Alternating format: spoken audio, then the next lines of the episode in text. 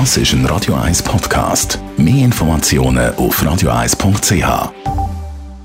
Die Sprechstunde auf Radio 1, präsentiert von der Dr. Andres Apotheke Stadtlaufen. Pflanzliches Wissen aus der eigenen Produktion bei Sportverletzungen, Blasenentzündung und Energiemangel. Wenn man von den Wechseljahren redet, dann gibt es die, die meinen, das betrifft nur Frauen. Das ist aber nicht korrekt. Radio 1 als Merlin Guggenheim.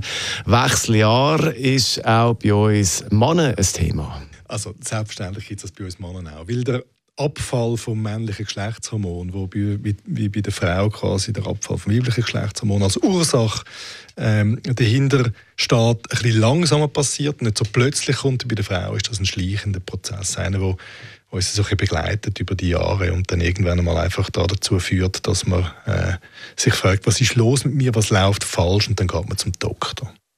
Also da gibt es Hormonveränderungen, auch wie bei der Frau. Ja, unsere Geschlechtshormone werden im überwiegenden Ausmaß in der Hoden produziert und irgendwann kann die Produktion abnehmen. Die steigt in der Regel bis zum 30. Lebensjahr und so zwischen 30 und 40 ist sie bei den meisten Männern konstant. Es gibt aber auch ganz viele Männer, die das über, über Jahre, Jahrzehnte bis ins höhere Alter konstant bleibt. Aber es gibt einen Satz Männer, bei denen die Produktion einfach, man sagt, durch jetzt Erschöpfung vom Hodengewebs einfach nicht mehr so produziert, anfängt zu sinken. Und das führt dazu, dass man die Symptome spürt. Was wären das für Symptome? Die Symptome sind beim Mann so ein, bisschen Antriebsverlust, ein bisschen Depression, ein, bisschen ein Verändern in der Körperzusammensetzung, die Muskelmasse wird abgebaut, wird auf Fett ersetzt, äh, gewisse äh, Verluste auch von der Libido, von der Erektionsfähigkeit, äh, ähnlich wie bei der Frau, weil äh, auch bei uns gibt es Vorstufe von dem männlichen Geschlechtshormon, wo weiblichem Geschlechtshormon entspricht, gibt es eine gewisse Abnahme von der Knochendichte, äh, trockene Haut, langere, la, langsamerer Haarwuchs, äh, Depressionen. Äh,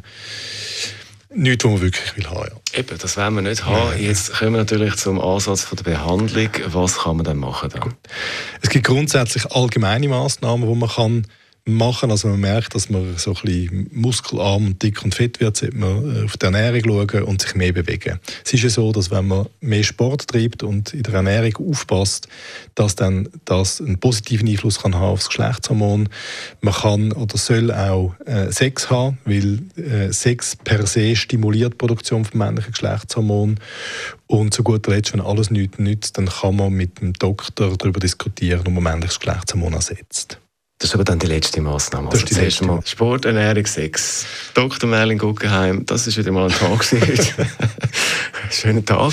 Danke gleichfalls. Und das Ganze gibt es zum Nachlass als Podcast auf radio1.ch.